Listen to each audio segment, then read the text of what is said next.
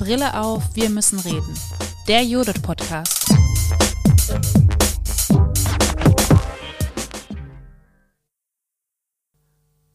Eine Demokratie kann nicht funktionieren, wenn es keine Menschen gibt, die die, die Strukturen nicht mit Leben füllen. Also man kann sehr viele Institutionen, demokratische Institutionen aufbauen. Man kann einen Bundestag, einen Landtag, einen Kreistag schaffen, aber wenn es keine Leute gibt, die auf der Ebene darunter ähm, dieses, diese Demokratie mit Leben füllen, dann wird es, wird es nicht funktionieren.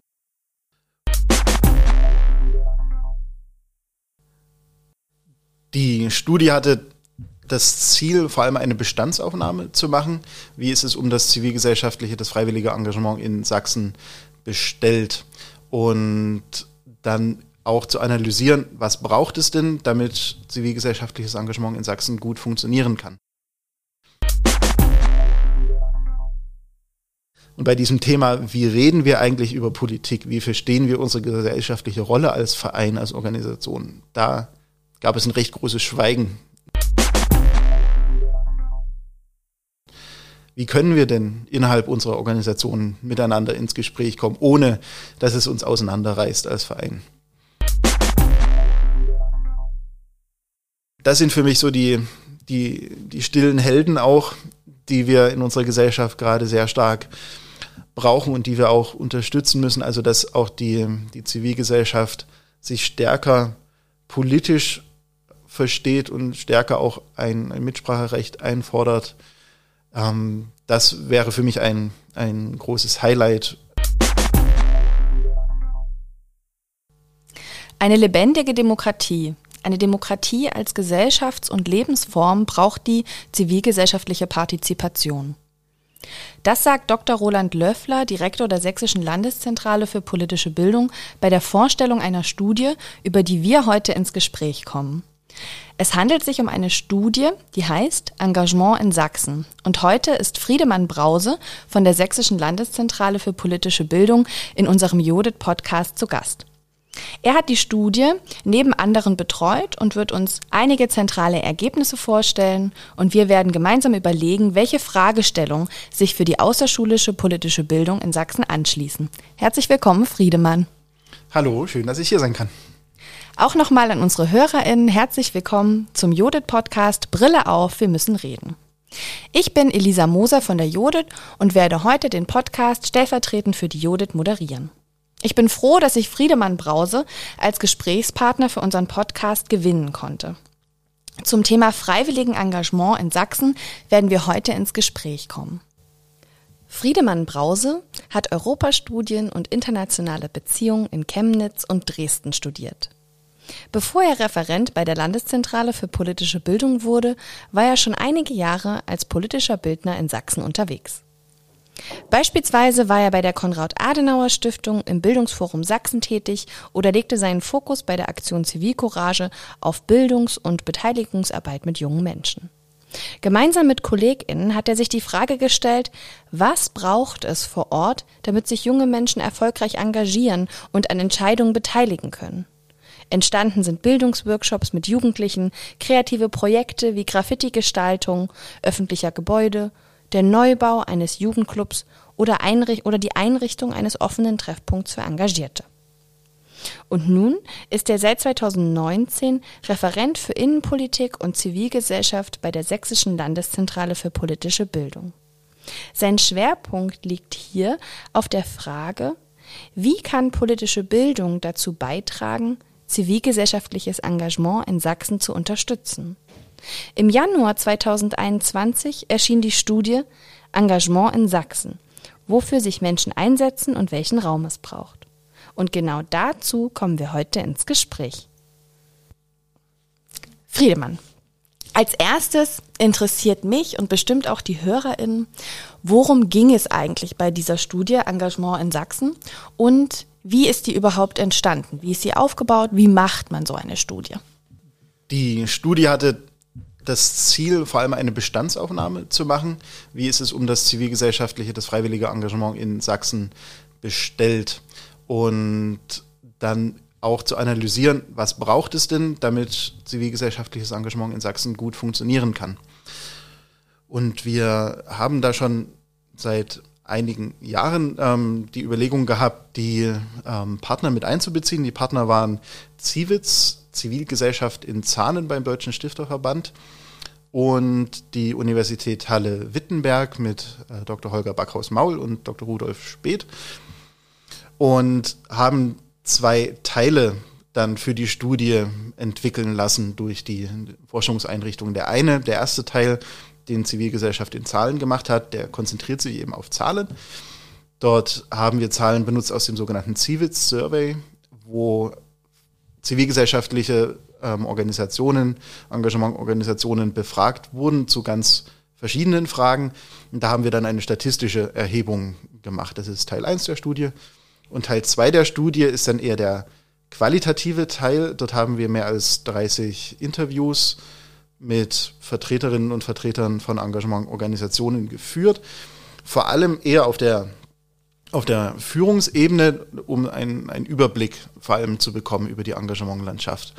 Und das war auch ganz breit gefächert von, von Feuerwehrverband, DRK bis hin zu Einrichtungen aus der Kinder- und Jugendarbeit. Einfach um ein ganz äh, breites Bild dort zu bekommen darüber, was Engagierte bewegt, was sie sich wünschen und was sie brauchen. Das ist der, das ist der zweite Teil. Auch dort haben wir dann noch drei regionale Fallbeispiele ausgewählt, um nochmal genau darauf zu schauen, also wie, wie geht es in einzelnen Orten. Und diese Orte waren Leipzig, Bautzen und Reichenbach im Vogtland. Mhm. Und in der Studie ähm, fallen öfter Begriffe wie Ehrenamt, wie Engagement, freiwilliges Engagement und da würde mich interessieren, wie versteht ihr diese Begriffe oder welche Begriffe benutzt ihr in eurer Studie am liebsten und warum? Kurz gesagt, ähm, verstehen wir bürgerschaftliches Engagement als das Engagement, was freiwillig stattfindet, was in der Regel öffentlich stattfindet, was außerhalb des Privatlebens stattfindet und was auf keinen Gewinn orientiert ist, sondern am Gemeinwohl ausgerichtet ist. Das ist jetzt nicht unsere Definition, das hat sich schon 2002 die Enquete-Kommission des Deutschen Bundestages so ausgedacht. Das ist mit einer der anerkanntesten Definitionen von bürgerschaftlichem Engagement und sehr breit.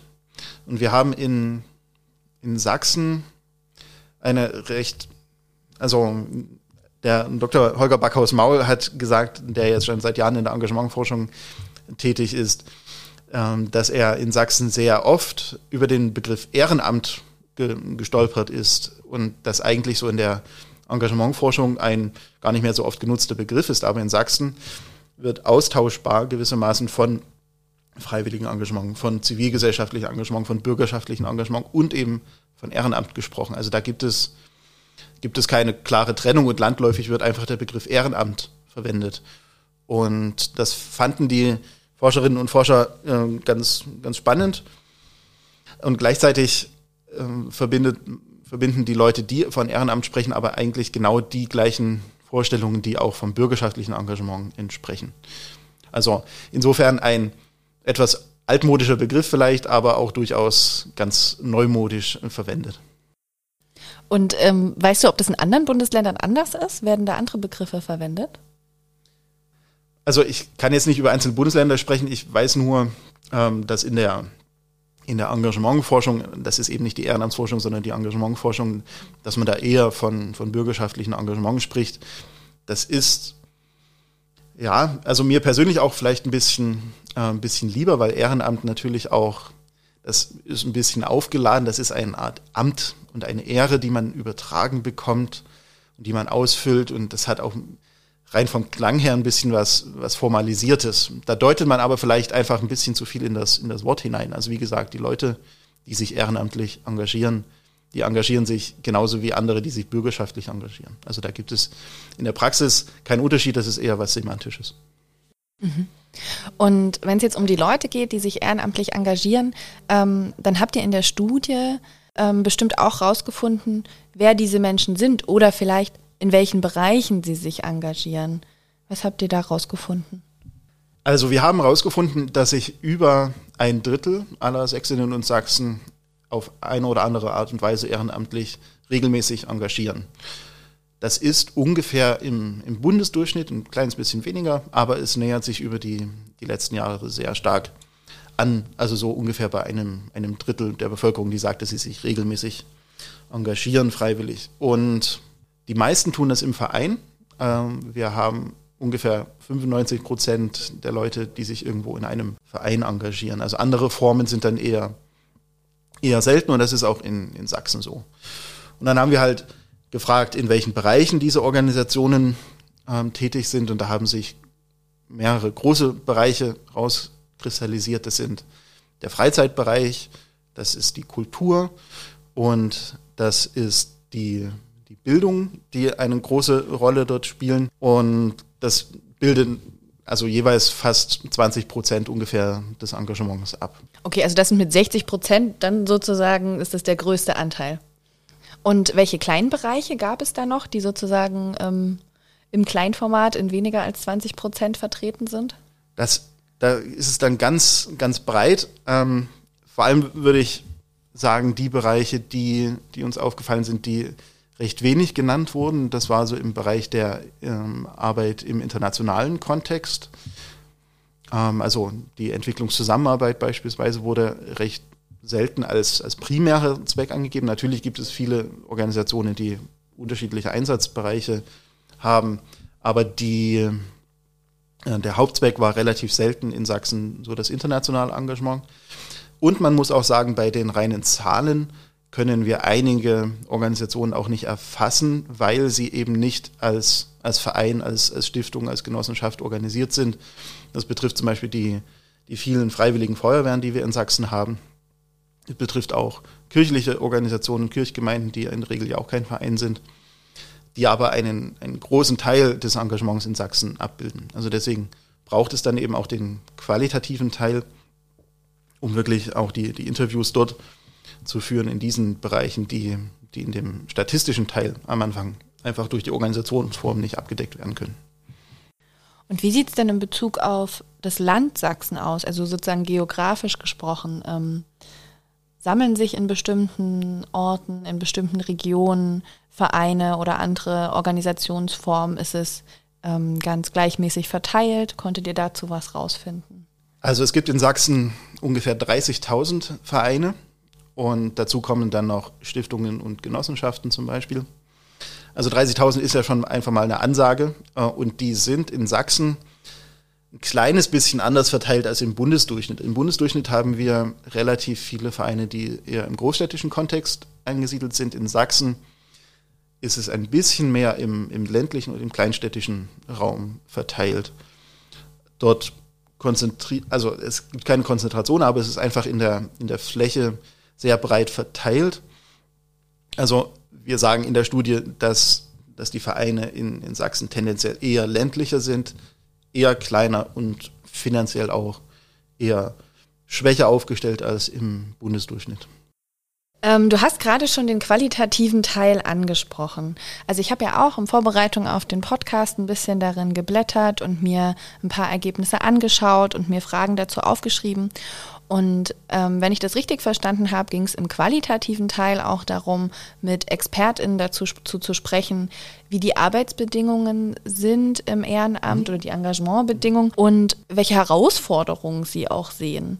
Ähm, Habt ihr dort einzelne Engagierte befragt, VereinsmitgliederInnen zum Beispiel? Wen habt ihr dir befragt und welche ähm, zentralen Ergebnisse sind im qualitativen Teil für euch äh, sichtbar geworden? Dort haben wir eine, eine Mischung gemacht. Und zwar haben die Forscherinnen und Forscher der Universität Halle-Wittenberg sich vor allem mit der Führungsebene beschäftigt. Uns ging es einfach darum, einen Überblick zu bekommen über die Engagementlandschaft. Und da da muss man ein bisschen eben auch auf die, auf die Führungsebene gehen, die dann auch über mehrere Organisationen den Überblick haben. Was wir aber trotzdem gemacht haben, ist begleitend dazu ähm, fünf kleine Filme zu drehen, die auch auf unserer Homepage noch abrufbar sind. Dort haben wir zum Beispiel mit dem sächsischen Heimatschutz ein, ein Interview geführt und waren direkt bei einem Engagierten auf seinem Hof ähm, dabei, wie er dann an einem Balken geschnitzt hat, die er dann in ein denkmalgeschütztes Gebäude wieder einsetzen wird. Oder wir haben in Bautzen mit dem Jugendclub mit der Jugendclub-Chefin gesprochen, also ein Jugendclub, der entstanden ist durch Engagement von jungen Menschen, was auch jetzt nicht direkt in einem Verein organisiert war. Und dort, wo wir einfach mal herausfinden wollten, was, wie fühlt sich denn Engagement an, wenn man auch für eine Sache eintritt, also die man gewissermaßen politisch erreichen möchte. Also wie hat es sich angefühlt für die jungen Menschen, als sie für den Jugendclub, für den, für den Aufbau des Jugendclubs in Bautzen äh, gestritten haben. Da haben wir lange Interviews auch geführt und das in, in Videos gesammelt. Einfach um, um beide Perspektiven zu haben, also die Perspektive der Führungsebene und die Perspektive von normalen, engagierten Menschen äh, an der Basis. Für unsere interessierten HörerInnen, äh, diese Videos beziehungsweise natürlich auch die Studie selbst werden wir euch sehr gern in der Folgenbeschreibung auch verlinken. Also wenn ihr möchtet, könnt ihr euch genau das dann auch selber nochmal anschauen. Nun habt ihr als Landeszentrale für politische Bildung diese Studie ja in Auftrag gegeben, durchgeführt und begleitet und eine sogenannte Landvermessung durchgeführt. Das Wort habe ich in der Pressekonferenz aufgeschnappt, in der die Studie ähm, von eurer Seite vorgestellt wurde und wo auch gesagt wurde, dass es das Ziel war, die Landschaft der freiwillig Engagierten in Sachsen sichtbar zu machen und zu vermessen. Und da finde ich jetzt super spannend, warum ähm, ihr als Landeszentrale für politische Bildung euch genau diesen Bereich herausgesucht habt und damit ja auch gewisserweise ähm, Neuland betritt, ne? also was Neues, eine neue Studie beigetragen hat in Sachsen. Eine Demokratie kann nicht funktionieren, wenn es keine Menschen gibt, die die, die Strukturen nicht mit Leben füllen. Also man kann sehr viele Institutionen, demokratische Institutionen aufbauen. Man kann einen Bundestag, einen Landtag, einen Kreistag schaffen. Aber wenn es keine Leute gibt, die auf der Ebene darunter ähm, dieses, diese Demokratie mit Leben füllen, dann wird es, wird es nicht funktionieren. Und äh, freiwilliges Engagement funktioniert ja in, in so einer Zwischensphäre. Also wir haben, wir haben den Markt, wir haben den Staat und wir haben das Privatleben und irgendwo so zwischen diesen drei Sphären ist Engagement, freiwilliges, bürgerschaftliches Engagement angesiedelt. Und erst dadurch wird, wird eine Demokratie wirklich funktionieren. Und wir als Landeszentrale für politische Bildung sehen natürlich, dass wir gerade in, in heutigen Zeiten auch ganz viel lebendige Demokratie brauchen. Und deswegen verstehen wir politische Bildung einerseits natürlich als, als Informationsvermittlung und als, als ein Ort, wo, wo Fakten ausgetauscht werden, wo Meinungen ausgetauscht werden können. Aber wir verstehen politische Bildung vor allem auch immer als, als eine Begleiterin von Wandlungsprozessen. Und wir, wir können politische Bildung nicht, ähm, also wir müssen politische Bildung als einen Prozess verstehen. Wir müssen, wir müssen das begleiten und deswegen ist es unser Auftrag, eben genau die Macherinnen und Macher zu stärken, die sich für ein demokratisches Gemeinwesen einsetzen. Und dazu braucht es eben auch so eine Studie, um eben erstmal diese Landvermessung, von der du sprachst, zu machen, um zu wissen, was ist denn der aktuelle Stand, aber auch um zu zeigen, wo die, wo die Reise hingehen könnte für die sächsische Zivilgesellschaft. War das für euch als Landeszentrale für politische Bildung ähm, ein Startpunkt, um sich mit diesem Bereich auseinanderzusetzen? Also ein Startpunkt für den Prozess der Begleitung, von dem du gerade gesprochen hast? Oder habt ihr auch vorher schon ähm, Formate, Veranstaltungen für freiwillig Engagierte in Sachsen angeboten und da vielleicht auch schon Erfahrungen gesammelt? Also ein ganz großer Punkt waren sicherlich die vielen, vielen hundert mittlerweile, glaube ich, Bürgerdialoge, die seit 2014 ungefähr stattfanden. Noch ein bisschen vor meiner Zeit, aber ich habe das intensiv verfolgt. Also Bürgerdialoge heißt, wir kommen mit der Gesellschaft vor Ort ins Gespräch. Wir schaffen einen Raum, wo auch über schwierige Fragen diskutiert werden kann. Das war damals die Migrationskrise. Heute sind es sicherlich auch andere Sachen und dort haben wir ein, ein Angebot geschaffen, um eben ins, ins Gespräch zu kommen. Das war jetzt das waren auch ganz viele Beratungsprozesse, die wir dort mit ähm, Organisationen vor Ort geführt haben, also auch Bürgerbündnissen, die sich für einen Dialog einsetzen oder für ein besseres gesellschaftliches Miteinander. Also insofern war es jetzt, war die Studie nicht unbedingt ein, ein Startpunkt für etwas ganz Neues, aber ähm, wir möchten natürlich ähm, jetzt auch in den nächsten Jahren uns sehr darauf konzentrieren, genau eben die zivilgesellschaftlichen Initiativen, die es in Sachsen gibt, zu stärken. Und die Studie, die wurde ja äh, Anfang 2021 veröffentlicht und haben sich äh, in diesem Jahr danach schon Ideen für Formate oder Umsetzung von Formaten ergeben, mit denen ihr dann rausgeht in die engagierten Landschaft? Also wir haben nach der Veröffentlichung der Studie eine ganze Reihe von, von Online-Gesprächsformaten angeboten, ähm, wo es um einzelne Aspekte der Studie ging. Also ich hatte zum Beispiel eine Veranstaltung gemacht zum Thema Engagement von, von jungen Menschen. Wir haben uns unterhalten über Engagement von Menschen mit Migrationsgeschichte, mit Migrationserfahrung, ob es da unterschiedliche Engagementformen gibt. Die waren auch gut besucht. Leider, ich meine, das betrifft uns alle als politische Bildnerinnen und Bildner, also dass wir durch die Pandemie natürlich diesen direkten Austausch nicht so haben konnten, wie wir ihn vielleicht äh, live hätten haben können. Wir haben danach im Juni 2021 einen Engagementkongress angestoßen, den wir auch regelmäßig jetzt äh, machen wollen, auch in, im Jahr 2022 wieder, wo wir die zivilgesellschaftlichen Organisationen und Initiativen miteinander vernetzen wollen zu einem jeweils bestimmten Thema pro, pro Jahr. Im letzten Jahr ging es vor allem darum, was ist denn gerade neu im Engagement? Also ist einiges los. Damals ging es zum Beispiel um die, um die Gründung der Ehrenamtsagentur in, in Sachsen. Auch eine neue Initiative, wo wir einfach mal ins Gespräch kommen wollten mit Zivilgesellschaft, mit politischen Verantwortungsträgern, ähm, was da die neuen Entwicklungen sind. Und wir haben außerdem uns noch vor allem im ländlichen Raum in sogenannten Jugendengagement-Werkstätten unterhalten darüber, ähm, wie man mit, mit Jugendlichen heute arbeiten kann, wie Jugendliche sich für ihre Anliegen einsetzen. Da haben wir auch unsere Studie vorgestellt und sind ins Gespräch mit zum Beispiel Bürgermeisterinnen und Bürgermeistern, mit Jugendlichen, mit Menschen gekommen, die sich mit, ähm, die mit Jugendlichen arbeiten.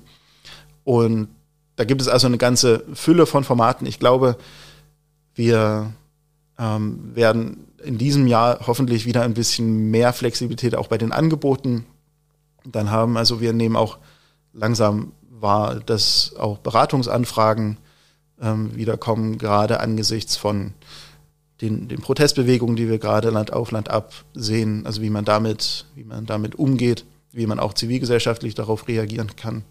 Das wird sicherlich uns in den nächsten Monaten auch beschäftigen. Und ähm, Zivilgesellschaft ähm, ist ja auch ein Begriff, der in der Studie häufig vorkommt und der auch, glaube ich, für eure Arbeit in der Landeszentrale für politische Bildung total wichtig ist. Und der, so habe ich zumindest ähm, in, der, in der Vorbereitung auf den Podcast, auch in ähm, Online-Veranstaltungen, die ich gesehen habe, zur Besprechung der Studie gehört, dass Zivilgesellschaft auch ein, ihr als Begriff versteht, der mit Werten verbunden ist, ähm, der mit demokratischen Werten verbunden ist. Und ähm, auf der anderen Seite habt ihr eine Entdeckung gemacht in der Studie, ähm, wo ihr von politischer Enthaltsamkeit sprecht. Ähm, also habt diesen Begriff genutzt, um, ähm, glaube ich, so etwas zu beschreiben wie eine Beobachtung, dass Engagierte sich selbst doch eher als unpolitisch beschreiben. Könntest du zu dieser Beobachtung ähm, uns noch ein bisschen mehr Einblicke geben? Worum handelt es sich da? Da muss man natürlich eine kleine Einschränkung vorab treffen. Es gibt eine, eine Fülle von, von Vereinen und Organisationen in Sachsen, die sich explizit politisch engagieren, die vor allem auch in der politischen Bildungsarbeit aktiv sind. Also wirklich äh, auch eine recht breite Förderlandschaft gibt es da, die das, die das Ganze unterstützt. Ähm, den würde man jetzt sozusagen Unrecht tun, wenn man sagt, ihr seid ja unpolitisch. Nein, die sind explizit politisch, die gibt es auch. Und der, deren Sinn und Zweck ist es, politische Bildungsarbeit und Demokratiearbeit zu leisten. Dort reden wir allerdings auch oft von, von einer Mischung aus Haupt- und Ehrenamt mit recht großen hauptamtlichen Anteilen mittlerweile. Die tauchen natürlich bei uns in der Studie auch mit auf in den, in den Interviews. Ähm, der Schwerpunkt lag bei uns aber auf eben den Bereichen, die ich vorher genannt habe, also zum Beispiel Kultur, Freizeit, Sport. Und dort kann man nicht per se davon ausgehen, dass die Politik und dass die gesellschaftlichen Diskussionen im Vordergrund stehen. Also die Leute treffen sich in einem Sportverein, um Sport zu machen. Sie treffen sich in einem Gesangsverein, um zu singen miteinander. Und sie treffen sich dort nicht in erster Linie, um politische Diskussionen zu führen. Nun bleibt es aber ja nicht aus, dass man äh, in heutigen Zeiten eben politische Diskussionen auch dort führt, wo man sich mit Menschen trifft. Man kommt ja nicht mehr daran vorbei. Und dieser Begriff der politischen Enthaltsamkeit taucht aus in dem, in dem zweiten Teil der Studie auf, wo in dem Fallbeispiel wir uns auch eben mit Orten beschäftigt haben, wo es intensive gesellschaftliche Auseinandersetzungen bis hin zu einer Polarisierung gibt. Und in den Gesprächen drehte es sich dann aber oft eher um so Sachen wie, naja, an wen geben wir denn jetzt Fördermittel aus oder wie kommen wir an Nachwuchs, wie sind die administrativen Herausforderungen. Und bei diesem Thema, wie reden wir eigentlich über Politik, wie verstehen wir unsere gesellschaftliche Rolle als Verein, als Organisation, da gab es ein recht großes Schweigen, so wie es die Forscherinnen und Forscher berichten. Und das ist natürlich, das ist natürlich ganz spannend. Also wo kommt denn das her, dieses, dieses beredte Schweigen, dieses laute Schweigen dort. Ähm, also traut man sich nicht, in die Auseinandersetzung zu gehen oder sagt man sich, na ja, wir, wir wollen in unserem Verein uns eher auf, auf die Vereinsarbeit konzentrieren. Wir wollen nicht auch noch diese Spaltung da in unseren Verein ähm, hineinholen. Und ich glaube, dort gibt es ganz, ganz viel Potenzial, dass man Organisationen dabei unterstützen kann, wie können wir denn innerhalb unserer Organisation miteinander ins Gespräch kommen, ohne dass es uns auseinanderreißt als Verein? Ja, jetzt hat äh, Friedemann tatsächlich auch gleich eine Frage in den Raum geworfen, die mir auch auf, den, auf der Zunge lag. Ne? Also welche mh, hm, Angebote oder welche Unterstützungsstrukturen wären denn denkbar? Also da können wir gerne auch gemeinsam überlegen, ähm, um jene politischen Themen besprechbar zu machen. Ne? Also weil, wie du ja sagst, das ja kein ähm, politikfreier Raum ist, ne? auch wenn es jetzt kein Verein ist, der sich vielleicht dezidiert politische Bildung oder ein politisches Thema äh, in den Titel geschrieben hat, so können wir ja trotzdem davon ausgehen, dass gesellschaftliche ähm, aktuelle Kontroversen dort genauso eine Rolle spielen wie im Rest des Alltages auch. Ähm, könnte das vielleicht ein Potenzial für die Arbeit der Landeszentrale sein, ähm, dort Unterstützungsformate, vielleicht auch Beratungsformate anzubieten. Definitiv. Also das ist, wie gesagt, ein, einer unserer Aufträge, wirklich die zivilgesellschaftlichen Akteure zu stärken. Und wir sind da natürlich als Landeszentrale auch nicht allein auf weiter Flur. Also mhm. ähm, wir haben in Sachsen da ein, ein wirklich ganz breites Beratungsangebot. Und als, als Landeszentrale füllen wir dort quasi auch nicht ähm, große Lücken, die sich, die sich auftun. Also wir sehen uns da auch ähm, eher in der Vernetzungsarbeit. Also es gibt vom, vom Landessportbund gibt es Demokratielotsen, es gibt ähm, Netzwerke wie Zusammenhalt durch Teilhabe. Ähm, wir haben das äh, Landesdemokratiezentrum, wir haben das Förderprogramm Weltoffenes Sachsen, wir haben das Netzwerk Tolerantes Sachsen etc. Also da gibt es ja ganz, ganz viele Einrichtungen, die auch dort Beratungen anbieten, die sich darauf spezialisieren. Ähm, wir als Landeszentrale sind dort auch sehr, sehr gerne ähm, bereit, mit zu unterstützen, vor allem in der Vernetzungsarbeit. Ähm, da haben wir tatsächlich Lücken auch identifizieren können. Also wir haben von vielen, den, den, von vielen Engagierten den Eindruck gespiegelt bekommen, dass sie kaum über den eigenen Tellerrand hinausschauen. Also die, die Feuerwehr weiß vielleicht noch etwas, was die nächste Feuerwehr im nächsten Ort tut, aber sie weiß nicht, was das THW im, im Ort tut oder geschweige denn, was, was die Kirche oder andere Organisationen tun und erst recht nicht auf, auf Landesebene. Also da, da gab es noch recht viel äh, auch Vernetzungspotenzial, dass man nicht nur in seiner eigenen Suppe dann schwimmt.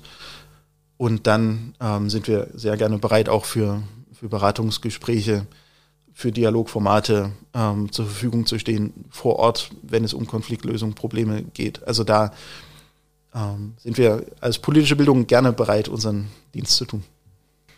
Ähm, habt ihr schon Erfahrung gemacht? Also wenn es vielleicht sogar, sogar schon solche Anfragen gab, ähm, wie spricht man denn Menschen in Vereinsstrukturen in solchen Kontexten dann am besten an? Also geht man direkt auf die Engagierten selbst zu oder eher über die Vereinsstrukturen oder anderen Organisa Organisationsstrukturen, wenn ihr solche Dialogveranstaltungen durchführt? Welche sind da die besten Zugänge?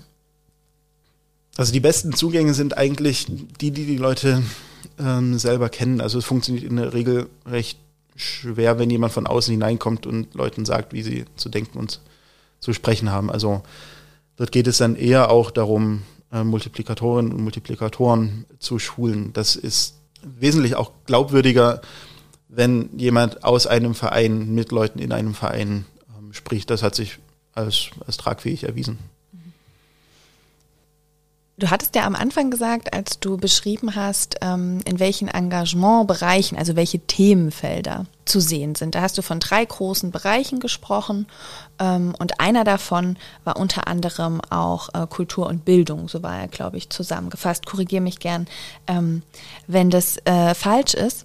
Und da interessiert mich auch noch im Kontext politischer Bildung, außerschulischer politischer Bildung. Gibt es viele Menschen, die ähm, sich als politische Bildnerinnen verstehen, die aber ehrenamtlich tätig sind. Also ich weiß, dass es viele gibt, die hauptamtlich in ähm, zum Beispiel Vereinen für politische Bildung angestellt sind ähm, und dann im Land Sachsen unterwegs sind. Und ähm, wenn die Studie darüber aussagekräftig ist, würde mich auch interessieren, ob Menschen sich auch freiwillig in dem Bereich engagieren wie man vielleicht auch sich, wenn man sich dafür interessiert, in dem Bereich engagieren könnte. Also wir haben diese Zahlen nicht explizit erhoben, also wie wieder der Anteil von, von Haupt- und Ehrenamt ist in diesen Bereichen. Ich glaube, der Bereich der politischen Bildung geht auch ähm, sehr weit. Also wir, wir kennen zum Beispiel einen, einen Verein, der sich eben in der Arbeit mit, mit Strafgefangenen und Haftentlassenen ähm, engagiert. Und dort ähm, sind sehr viele Freiwillige dabei, die vielleicht von sich selber gar nicht unbedingt sagen würden, sie machen politische Bildung, aber sie machen ganz viele, ganz viel Resozialisierungsarbeit, zum Beispiel wie ähm, gliedern wir Menschen wieder in, in das Leben nach der Haft ein. Und das wird eben vom freiwilligen Engagement getragen und ist ein, ein Beispiel dafür, ähm, wie auch politische Bildung ganz praktisch werden kann. Ansonsten kann ich leider keine großartige Auskunft darüber geben, wie, also über die, über die Zahl der Ehrenamtlichen in der politischen Bildung. Das tut mir leid. Das ist gar kein Problem. Ich fand auf jeden Fall auch den Punkt sehr spannend, über Vernetzung nachzudenken. Also ähm, die Beschreibung, dass einige Vereine, ich spreche jetzt immer von Vereinen, obwohl du ja gesagt hast, das ist natürlich nicht die einzige Organisationsform für freiwilliges Engagement. Ähm, also dass da auf jeden Fall mitgedacht, dass in den Organisationsstrukturen oft ähm, ein Vernetzungsangebot äh, sinnvoll wäre. Ähm, das könnte ja auch durchaus was sein, was äh, die sächsische Landeszentrale leisten könnte. Oder kennst du ähm, vielleicht für unsere HörerInnen, ähm, um das zu wissen, auch vielleicht schon andere, die das anbieten? Also es gibt eine ganze Fülle natürlich von, von Vernetzungen, die auch fachspezifisch teilweise stattfinden. Also ich hatte zum Beispiel von dem Zusammenhalt durch Teilhabe-Netzwerk in Sachsen gesprochen, wo ähm, ganz, ganz unterschiedliche Träger drin sind, von, von Feuerwehr über ähm, THW, aber ähm, auch die sozialen Träger teilweise mit ähm, eingebunden sind. Wir haben Wohlfahrtseinrichtungen, die sich, ähm, die sich verbinden. Wir haben das ähm, Demokratiezentrum in Sachsen, was beim Sozialministerium angesiedelt ist, wo ganz, ganz viele dieser Träger, die vor allem im Bereich der politischen, demokratischen Bildung engagiert sind, ähm, sich vernetzen, zum Beispiel auch mit, mit Sicherheitsbehörden oder mit, ähm, mit Ministerien.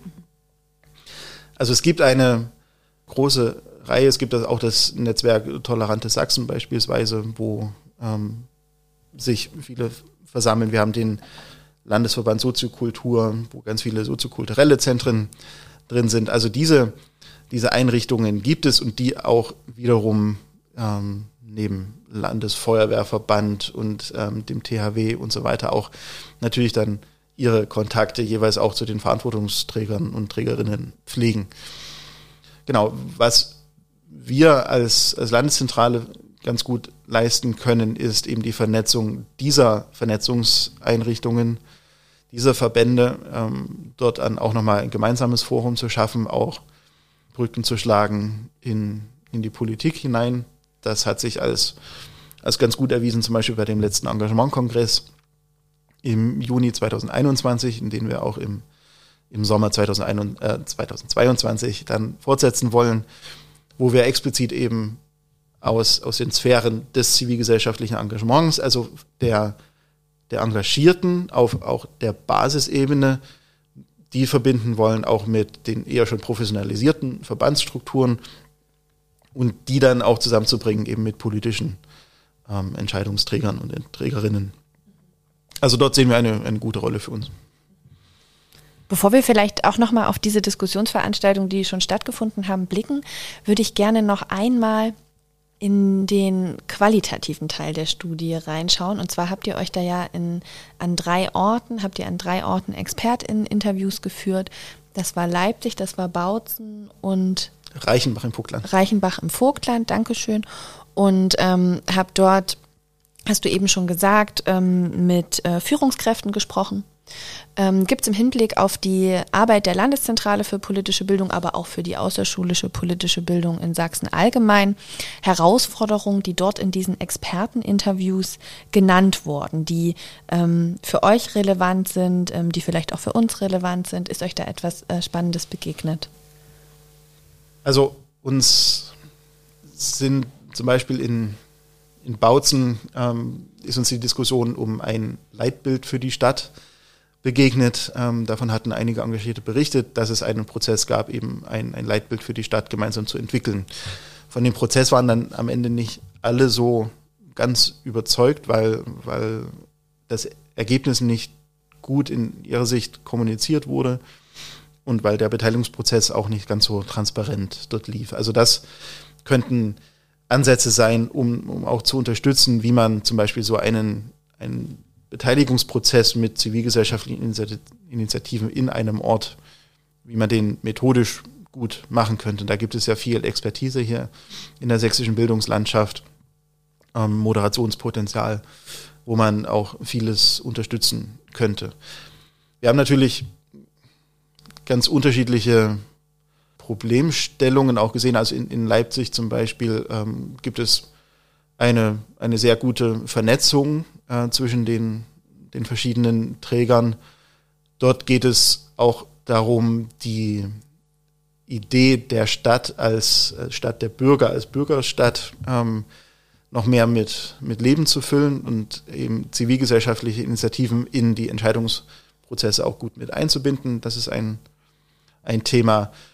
In, in Reichenbach im Vogtland haben wir eine recht lebendige ähm, und kreative Landschaft vorgefunden, wo ähm, die ja, also wo, wo Engagierte das Stadtbild auch äh, gut prägen, wo es auch ähm, durchaus touristisch ähm, verwendet wird mit, mit Ausstellungen. Also da muss ich sagen, haben wir eine, eine gute Landschaft vorgefunden in Reichenbach.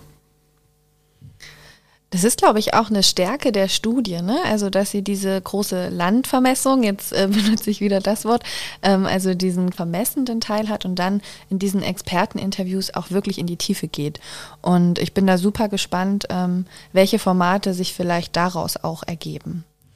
Ähm, zum Abschluss würde ich gerne nochmal ähm, ganz kurz auf die Veranstaltung zu sprechen kommen, die ihr im Nachgang gemacht habt nach der Studie, weil wir haben heute ja den großen Vorteil, dass eigentlich schon ein Jahr vergangen ist und wir heute auch ein bisschen davon hören können, wie Menschen ähm, junge Menschen, ähm, wie junge engagierte Menschen, engagierte Erwachsene, auch politische EntscheidungsträgerInnen ähm, in den Diskussionsveranstaltungen auf die Studie reagiert haben. Ähm, für dich persönlich, Friedemann, du warst da ja online immer dabei. Ähm, was sind da zentrale Fragestellungen gewesen, die sich äh, ergeben haben bei den Leuten, denen die Studie vorgestellt wurde? Wir sind mit unserer Studie natürlich in eine sehr, sehr spannende und nicht geplante Zeit hineingekommen. Auf jeden Fall. Ähm, wir hatten die, die Corona-Pandemie und haben sie immer noch. Und das hat gerade voll in der Zeit zugeschlagen, als wir unsere Studie ähm, veröffentlicht haben. Und das hat natürlich viele Diskussionen auch bestimmt. Ähm, mhm. da ging es darum, wie kann man seine Mitglieder halten? wie kann man seine, seine Führungskräfte ähm, bei der Stange halten? Ähm, wie kommen Vereine und Organisationen finanziell durch diese Zeit? Das hat natürlich die, die Diskussionen sehr, sehr stark geprägt. Auch wenn natürlich Engagement immer sehr, sehr langfristig ist und auch die Corona-Pandemie irgendwann ähm, vorbeigehen wird. Also wir haben verschiedene Herausforderungen dort identifizieren können. Auffällig war, dass in der Studie und auch in den Veranstaltungen das Thema Bürokratie oft angesprochen wurde in, in Sachsen, also auch über dem Bundesdurchschnitt, dass sie sich stärker als im Bundesdurchschnitt wünschen, ähm, dass bürokratische Hürden abgebaut werden, auch seitens, ähm, seitens Politik und der Verwaltung oder bei Stellen von Förderanträgen etc. Also dass sie sich dort ähm, eine Vereinfachung wünschen. Und wir sehen natürlich auch, dass neue Engagementformen eine viel, viel größere Rolle spielen. Also wenn man sich mit jungen Menschen unterhält, dann möchten die nicht mehr sich 20 Jahre an einen Verein binden, sondern sie möchten hier und jetzt sich engagieren. Ähm, das haben viele im Kontext Corona getan, aber das tun junge Menschen auch, wenn sie ein Anliegen zum Beispiel in ihrer Kommune haben, also zum Beispiel bei der Gründung eines Jugendclubs da gründen sie nicht erst einen Verein Jugendclub e.V., sondern sie wollen gerne jetzt mit dem Bürgermeister, der Bürgermeisterin ins Gespräch kommen, wo denn jetzt ein Raum für einen Jugendclub entstehen könnte. Und das, ähm, also diese neue Formen, diese neuen Formen von Engagement, die müssen auch mit in die, in die Vereinslandschaft, in die engagierten Landschaft ähm, einfließen. Da müssen sich auch die Organisationen ein Stück weiter darauf einstellen, also nach innen auch die die Strukturen flexibler zu machen. Kurzfristiges Engagement zu ermöglichen, ist sehr wichtig und vor allem nach innen auch demokratischer zu, zu, werden. Also nicht zu sagen, okay, ihr seid jetzt noch nicht der Kassenwart oder ihr seid noch nicht die Vereinsvorsitzende, ihr habt hier erstmal nichts zu sagen, sondern auf Leute, die kommen und sich engagieren möchten, äh, zu reagieren, denen flexibel dann die Möglichkeit zu geben, sich auch nicht für eine ganz lange Zeit zu engagieren, sondern dass sie auch dann sagen können, okay, ich gehe jetzt weiter, ich habe ein anderes Engagement und das ist auch okay. Ja, da ist vor allen Dingen die Frage spannend, wie man so neuere Organisationsformen auch gut ermöglichen kann, ne? ohne sie schon im Detail zu kennen, wenn vor allen Dingen in dem Fall auch jüngere Menschen äh, sich sehr wohl freiwillig engagieren wollen, aber eben auch außerhalb von Vereinsstrukturen. Ähm, super spannende Frage. Friedemann, wir sind schon fast am Schluss von unserem heutigen Podcast.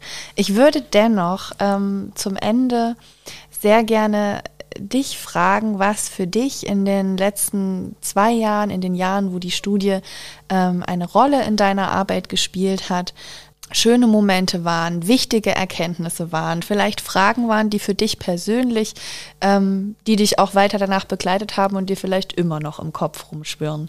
Gibt es da ein, zwei Gedanken, die du mit uns teilen möchtest? Also ich bin immer wieder begeistert, Menschen dabei zu beobachten, wie sie sich ähm, engagieren und dass sie sich engagieren und da ist es fast egal, wofür sie sich engagieren. Ähm, das ist immer dieser Moment, wo Leute das, das Leuchten in den Augen dann ähm, haben, wenn sie über das erzählen, wofür sie sich einsetzen. Ich glaube, Highlight für mich ist immer wieder auch zu sehen, dass sich in Sachsen, äh, trotz aller politischen Umstände und gesellschaftlichen Umstände, die wir gerade haben, sich viele Leute an vielen verschiedenen Orten dafür einsetzen, dass wir als Gesellschaft auch zusammenhalten, dass wir ähm, vor Ort miteinander im, im Gespräch bleiben. Das, das sind für mich so die, die, die stillen Helden auch, die wir in unserer Gesellschaft gerade sehr stark brauchen und die wir auch unterstützen müssen. Also dass auch die, die Zivilgesellschaft sich stärker politisch versteht und stärker auch ein, ein Mitspracherecht einfordert. Das wäre für mich ein, ein großes Highlight Engagement in Sachsen, wofür sich Menschen einsetzen und welchen Rahmen es braucht. Das war die Studie, die uns heute Friedemann Brause von der Landeszentrale für politische Bildung in unserem Podcast der Judith vorgestellt hat. Vielen, vielen Dank, Friedemann, dass du hier warst. Danke, dass ich hier sein durfte. Und liebe HörerInnen, an euch nochmal der Hinweis, ich werde in den äh, Folgenbeschreibungen natürlich die Studie auch nochmal verlinken. Friedemann sprach auch von Videos, wo wir ähm, Engagierte in Sachsen ähm, begleiten, beobachten können. Auch das findet ihr dort. Schaut dort gerne mal rein. Und wenn ihr mögt, könnt ihr jetzt natürlich wie immer noch für unsere Takeaways, die wir euch am Ende des Podcasts zusammenschneiden, ähm, dranbleiben. Ich wünsche euch noch einen schönen Tag. Macht's gut.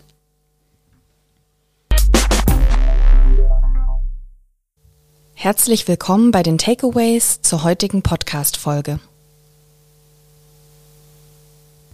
Gedanke 1. Einrichtungen wie die Landeszentrale für politische Bildung können sich sowohl als Ort der Informationsvermittlung und der Diskussion verstehen, aber auch als Begleiterin. Und zwar als eine Begleiterin von Wandlungsprozessen im weiten Feld politischer Bildung und zivilgesellschaftlichem Engagement. Gedanke 2. Politische Enthaltsamkeit. Das ist eine Formulierung, die im qualitativen Teil der heute besprochenen Studie auftauchte. Engagierte wurden befragt nach jenen politischen Themen, die für sie oben aufliegen. Dort wurden häufig wichtige strukturelle Anliegen rund um Fördermittel, administrative Herausforderungen und Nachwuchsgewinnung angesprochen. Polarisierende Grundsatzfragen wurden hier nicht genannt. Gedanke 3. Dieser schließt sich direkt an den vorhergehenden an, denn natürlich gibt es eine Fülle an engagierten und ehrenamtlichen Organisationen in Sachsen, die sich als politisch verstehen, die Demokratiearbeit und politische Bildungsarbeit leisten. Eine wichtige Erkenntnis der heute besprochenen Studie scheint es aber auch zu sein, dass es sehr viele Engagementbereiche gibt, in denen die Verhandlung gesellschaftlicher Kontroversen nicht im Vordergrund steht, vielleicht sogar vermieden wird. Dennoch handelt es sich ja hier um keinen politikfreien Raum. Wie kann man also politische Themen wieder besprechbar machen?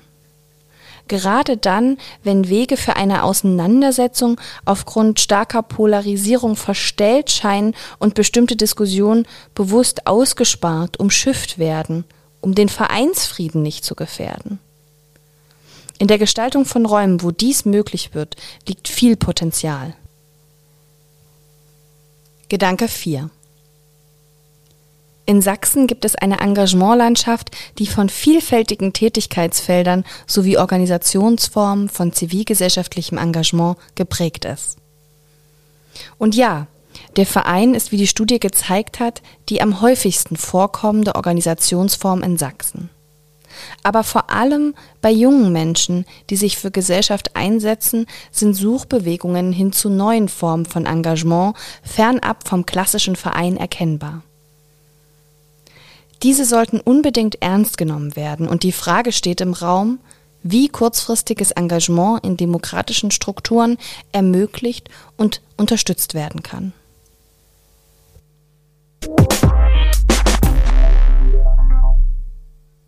Jodit Hausmitteilung. Ganz zum Schluss steht heute noch einmal eine sogenannte Hausmitteilung an. Wir möchten als Forschungseinrichtung natürlich stetig an der Qualität unserer Angebote für euch arbeiten. Dazu brauchen wir eure Hilfe als Hörerinnen. Wir richten dazu unter jodit.de slash feedback verschiedenste Arten der Rückmeldung zu unseren diversen Formaten ein, in denen ihr anonym Rückmeldung geben könnt. Ob eine kurze Umfrage, ein Kommentar oder eine kleine Sprachnachricht, verschiedenste Sachen sollen möglich sein und sind wichtig für uns. Und für alle, die uns vielleicht auch kennenlernen und noch ausführlicheres Feedback geben wollen, möchten wir die Möglichkeit eines Rückmeldegruppengesprächs hier in der Judith realisieren. Habt ihr Lust darauf? Dann meldet euch sehr gern via judith.de slash feedback oder über judith.tu-dresden.de. Wir freuen uns auf eure Rückmeldungen und die Möglichkeit, uns gemeinsam mit euch so immer weiterzuentwickeln.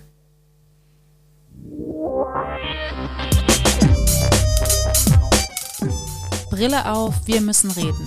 Der Judith Podcast.